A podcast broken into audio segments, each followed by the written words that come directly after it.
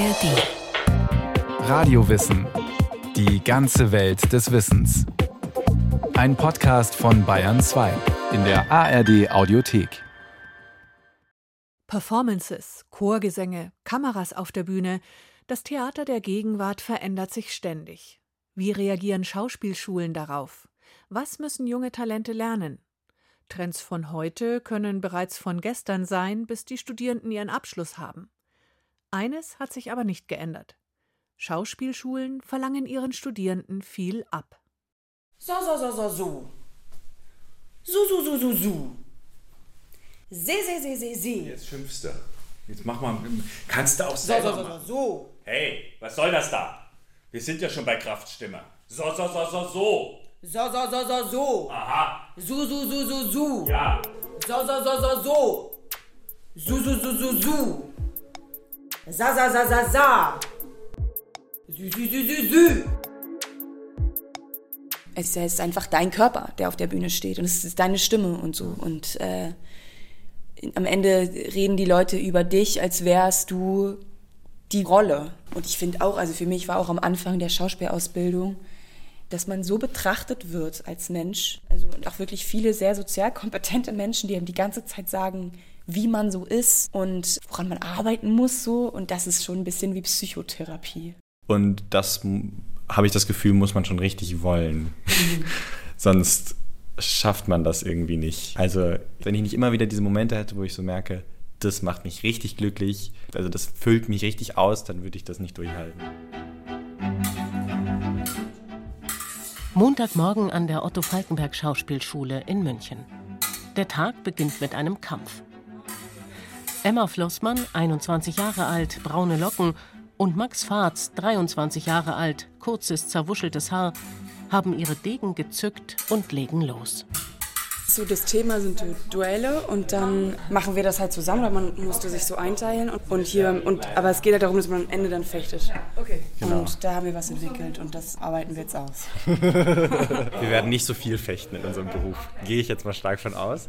Aber es hilft natürlich extrem, sich Choreografien zu merken und so ein bisschen, wenn es um Kampf generell geht, auch einfach zu lernen, dass die Waffe allein nicht reicht, sondern dass man damit irgendwie auch umgehen muss und dass, wenn man damit gefährlich umgeht, dass das gleich viel mehr erzählt.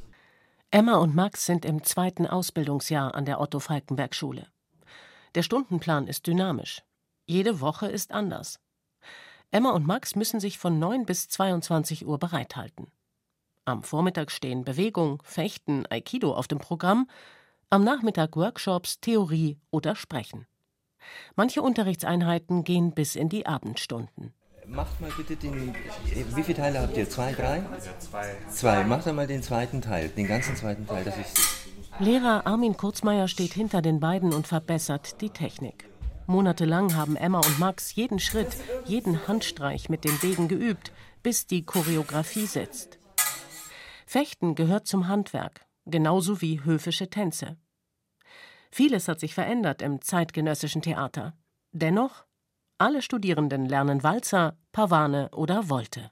Also das ist auch so voll altbacken eigentlich, aber man lernt halt einen Walzer tanzen und so und das ist einfach cool zu können. Da geht es auch eigentlich gar nicht so sehr darum, dass man das jetzt die Choreografie perfekt kann und die dann immer anwenden kann, sondern dass es um ein Gefühl geht für eine Zeit, dass man dieses Kostüm mal anhatte, in der Zeit von einem Walzer zum Beispiel, dass es was war, angebracht, sich zu bewegen, wie war die Beziehung zwischen Mann und Frau, wie sehr darf man sich anfassen, nicht, das ist ja auch tausendmal geändert. Und das sagt ja ganz viel aus über auch eine Gesellschaft.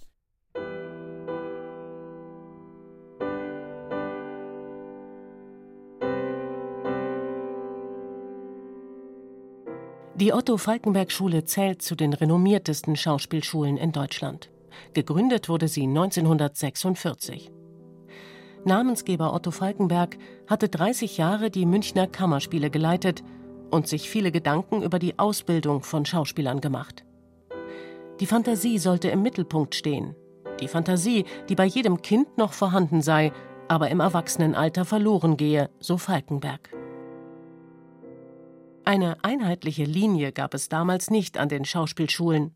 Die meisten Einrichtungen waren privat, die Studierenden mussten zahlen. Manchmal waren die Schulen angedockt an die Theater. wie das berühmte Max-Reinhardt-Seminar in Wien an das Burgtheater. Also wenn wir auf die Geschichte gucken, können wir sagen, dass ähm, sozusagen die Form oder die Grundform der Ausbildung, die wir heute kennen, erst 50 Jahre alt ist ungefähr. Und das ist eine relativ junge akademische Form dann dafür. Sagt Barbara Gronau, Präsidentin der Bayerischen Theaterakademie August Everding und Leiterin des Masterstudiengangs Dramaturgie. Die meisten Schulen wurden in den 1960er, 70er, 80er Jahren gegründet. Erst ab da gab es auch ein einheitliches Schauspieldiplom. Anfang 2000 dann Bachelor und Diplom. Zuvor waren die Ausbildungen komplett verschieden. Heute gibt es im deutschsprachigen Raum gerade mal 19 staatliche Ausbildungsstätten.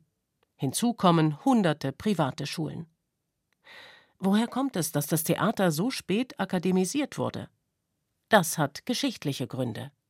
Es hat damit zu tun, dass die Theater unter dem Verdikt der christlichen Kirche ja lange keine zugelassene Kunstform war, die eher auf den Marktplätzen als fahrendes Volk sich verbreitet haben und ihre öffentlichen Auftrittsformen gefunden haben, dass Schauspieler im Mittelalter und bis weit in die frühe Neuzeit hinaus nicht auf christlichen Friedhöfen begraben wurden, weil sie sozusagen kein Stadtrecht, kein Standesrecht und äh, eigentlich eben fahrendes Volk waren, also die niedrigste Kategorie der Bevölkerung sozial gesehen darstellten. Also dass die Ächtung theatraler Formen sehr weit historisch zurückreicht und vor allen Dingen mit dem Vorwurf verbunden ist, das Theater würde eben Lüge zeigen, indem es die Wahrheit verfälscht, eine Scheinwirklichkeit die ganze Zeit.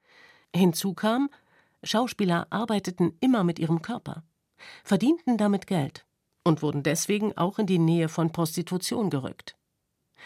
Bis ins 19. Jahrhundert gab es immer wieder Bewegungen, die versuchten, das Theater aus der Gesellschaft zu verbannen. Interessanterweise hat aber das Theater, als es dann in akademische Formen überging, also dann doch die ersten Theaterlabore und die angeschlossenen Schauspielschulen oder Schauspielklassen waren das ja meist ähm, gegründet wurden, zu einer rasanten Verbreitung geführt. Nicht nur wollten sehr viele Menschen Schauspiel lernen und studieren, das ist äh, auffällig, sondern es war dann relativ schnell akzeptiert und sogar staatlich unterstützt oder städtisch unterstützt. So machen wir das. Ja? Genau so machen wir das. So, jetzt versucht es mal einmal mit.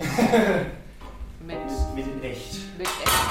Ähm, ich stoppe jetzt mal, wie lang das ist. Emma Flossmann und Max Fahrz bewegen sich durch den Raum der Probebühne. Sie spielen ein Paar, ein Paar ohne Worte. Nur durch ihre Blicke und Gesten entsteht eine Geschichte von Macht, Unterdrückung und modernen Geschlechterrollen. Max Fahrz. Also, man, Frau ist irgendwie immer ein Thema gewesen, schon über Jahrhunderte, Jahrtausende.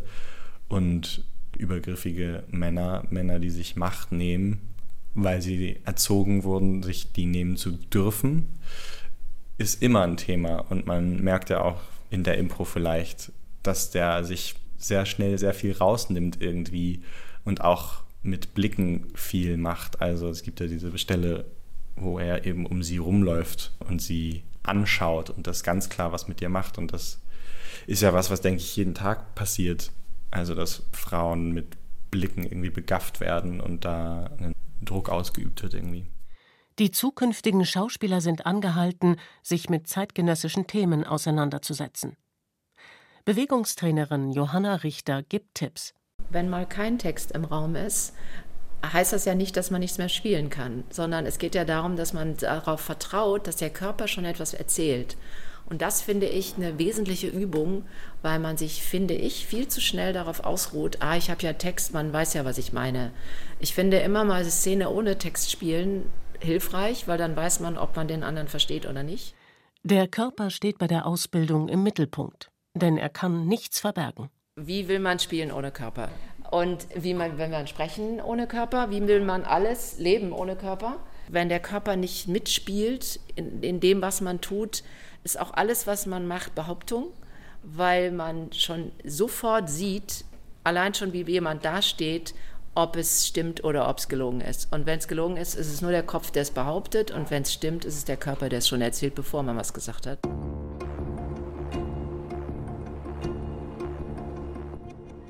Das hier, gestellt und frisch gekränzt, das ist King Edward IV. Kein Cäsar, kein Stalin, eher ein ziemlicher Lüstling, wenn ihr mich fragt. Ein ziemlich fleißiger Grabscher, alte Schule. Etwas chaotisch in der Geschichte seiner Frauen, Sternchen. Die da hat er. Am Abend Auftritt dritter Jahrgang der Otto-Falkenberg-Schule in den Kammerspielen. Richard III, Mitteilungen der Ministerin der Hölle. Hier lässt sich gut beobachten, was sich alles verändert hat im Theater. Autorin Katja Brunner hat das Shakespeare-Drama feministisch überschrieben. Richard ist eine Frau, eloquent und gewaltbereit. Eine Königsin. Lustvoll wird eine eigene Gendersprache mit neuen Wörtern entworfen und mit Buchstaben jongliert. Deserateure in.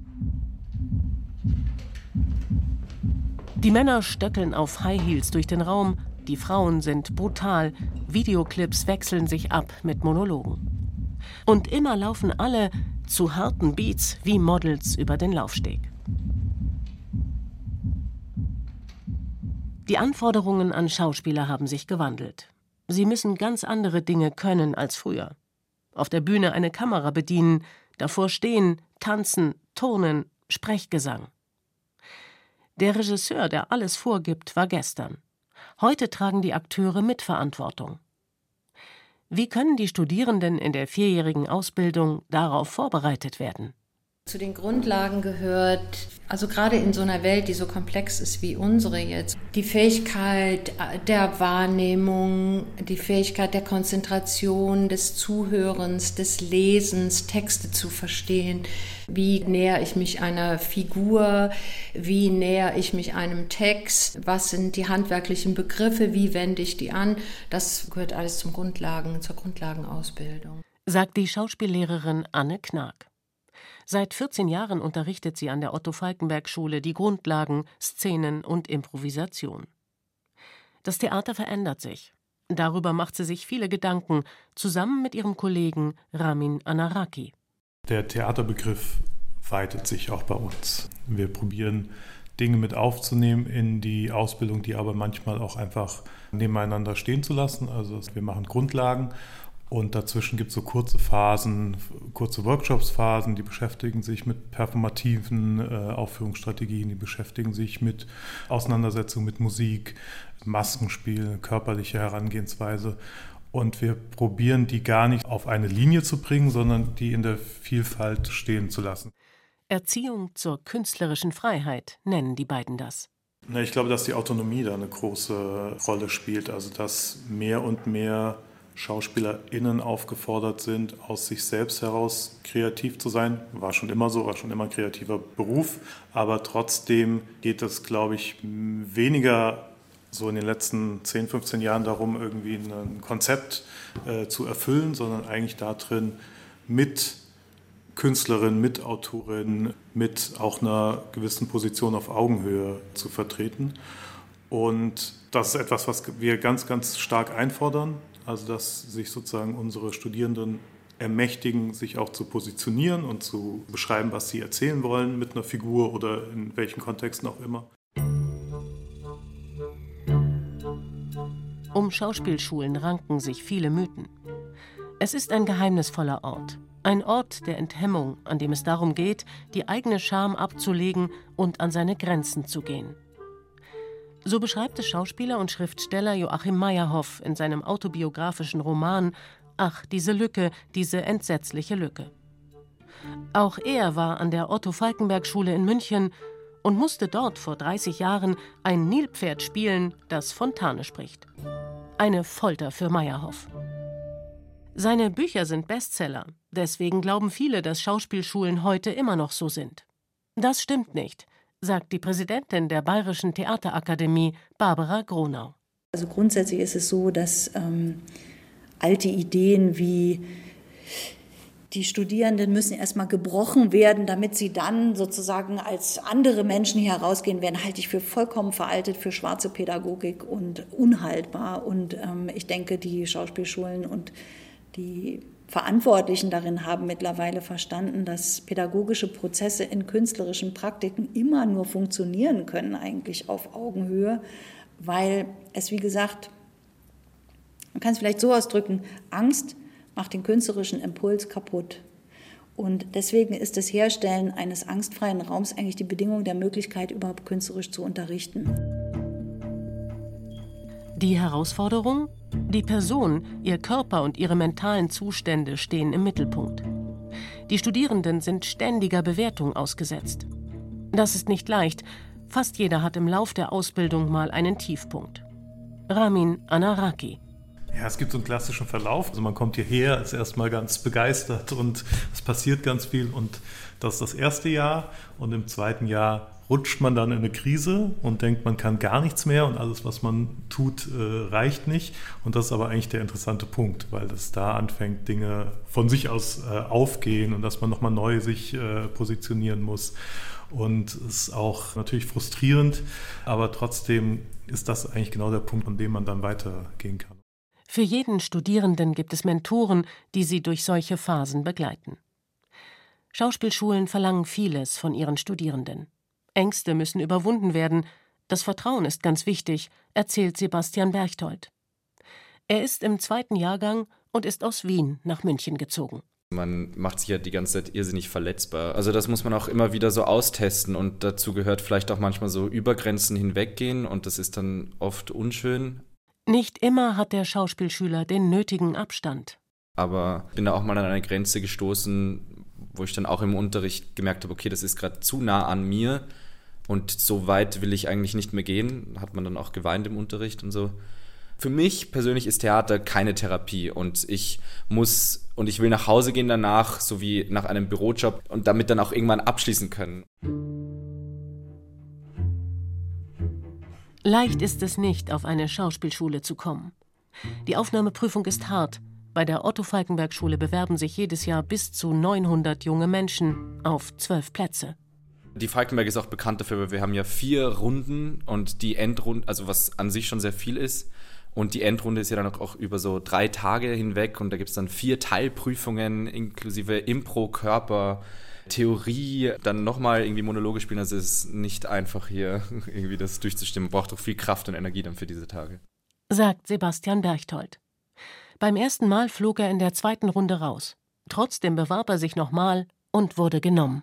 Also wenn man so Castingshows aus dem Fernsehen kennt, ist es eigentlich ziemlich so, nur dass dann halt keine Kamera dabei sind und die Leute halt vielleicht dann nochmal ein bisschen härter sind. Und wenn man dann halt nicht genommen wird, dann gibt es dann halt so ein paar Blicke, werden ausgetauscht und man weiß dann eigentlich schon so, okay, das war's. Man bekommt auch kein Feedback. Also es wird da echt so teilweise wie im Fließband, war auch am Max-Reinhardt-Seminar so im Fließband so richtig abserviert. In der Corona-Zeit musste man für die erste Runde erstmal ein Video schicken. Erst dann wurde man überhaupt eingeladen. Ist die Kunst des Schauspiels überhaupt lehrbar? Darüber wird seit 100 Jahren diskutiert. Psychologisch einfühlsam, möglichst natürlich sollte das Spiel sein, heißt es in der ersten Schauspieltheorie, entwickelt von dem Russen Sergejewitsch Stanislavski. Bis heute wird Stanislavski gelehrt, aber noch eine Vielzahl weiterer Theorien. Die Studierenden können sich selbst ihren eigenen Handwerkskasten zusammenstellen. Ich glaube, man muss sich da so seine Sachen zusammenklauben von dem, was für einen selbst Sinn macht. Und das ist, glaube ich, auch die Krux an Schauspielern, Kunst an sich, dass nicht Mathe ist. Es gibt kein, kein, so erzeugst du ein Gefühl. Für den einen ist es ein keine Ahnung, der denkt an irgendwas und der andere denkt an was ganz anderes oder denkt gar nicht, sondern produziert das nur von außen und dann denkt er es. Also so, da gibt es ganz viele Konzepte, so zum Beispiel, dass man eben erst das körperlich produziert und dann geht es nach innen oder andersherum. Weinen auf Knopfdruck wird jedenfalls nicht gelehrt, sagt Max Farz. Ich würde sagen, es ist vollkommen Klischee. Es gibt sehr viele Menschen, auch die nicht SchauspielerInnen sind, die das können. Und es ist aber auch überhaupt keine Grundvoraussetzung. Also ich bin dieser Forderung noch nie begegnet und bin da auch froh drum, weil ich glaube, wenn, wenn das gefordert würde, würde ich mir Gedanken machen, warum jetzt, warum, was ist das, was wird hier gerade erwartet, dass, also was ist das für ein Prozess? Gefühle kann man auf verschiedene Weisen erzeugen. Und jeder macht das anders, sagt Schauspielschülerin Annika Molke. Also was man zum Beispiel auch lernt, ist, dass manchmal viel spannender ist, nicht zu weinen, sondern das Weinen zu unterdrücken. Ich glaube, viel geht einfach über Gedanken. Also, dass sowohl die Gedanken als auch der Körper, also was passiert, wenn man weint, was passiert im Körper. Druck geht ins Gesicht, die Gesichtsmuskeln verändern sich. Also, dass man da auch, um sich das irgendwie, um da ranzukommen, sich das auch erstmal ganz technisch auch anschaut. Und das Schwierige ist ja auch, und das Schöne aber auch, dass sozusagen man ist nie ganz glücklich oder nie ganz traurig, sondern es sind immer verschiedene Gefühle in einem drin und dass man das für sich entdeckt, was in der Figur gerade für verschiedene Gefühle, in welcher Konstellation gerade in einem drin sind. Und das finde ich ist sehr, das sehr schwierig teilweise, aber eben auch sehr schön.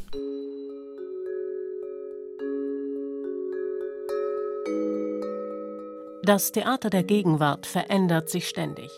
Was heute auf einer Bühne aktuell ist, kann morgen schon ganz anders sein. Die 19 öffentlichen Schauspielschulen gehen unterschiedlich damit um. Die einen setzen auf das solide Handwerk, die anderen erweitern das Handwerk mit neuen Techniken und vielen Workshops. Eines aber kann nicht gelehrt werden, der Umgang mit dem Lampenfieber. Hier muss jeder eine eigene Methode finden. Manche rennen so fünf Runden um den Häuserblock, andere machen einen Workout, der nächste meditiert, ähm, die anderen sprechen Text durch. Also wirklich so, wenn wir so ein Vorspiel hier haben, ist es echt so ganz verrückt, weil der eine meditiert in der Ecke, während die anderen sich anschreien. Es ist so ganz verrückt. Ich habe mega Lampenfieber. Ich, also das ist, glaube ich, echt eine Typsache. Ich habe das ganz krass. Ich denke auch immer, ich habe diesen Moment, bevor ich auf die Bühne gehe und ich denke immer, was tue ich mir hier gerade an? Warum mache ich nicht irgendwas am Schreibtisch? Aber ich finde es so krass schlimm oft. Ja, also so die ersten, das ist auch immer witzig, weil es gibt dann so diesen Moment von diesen ersten drei Sätzen. Und da denke ich immer auch, und dann hat man manchmal diese zweite Ebene im Kopf, man so denkt, oh mein Gott, jetzt spreche ich gerade. Stimmt, ich spreche ja gerade. Und dann ist man so drin. Und dann funktioniert das. Und dann macht es auch richtig Spaß. Also nicht immer, nicht jede Vorstellung macht Spaß, aber ähm, im Moment macht es mir Spaß.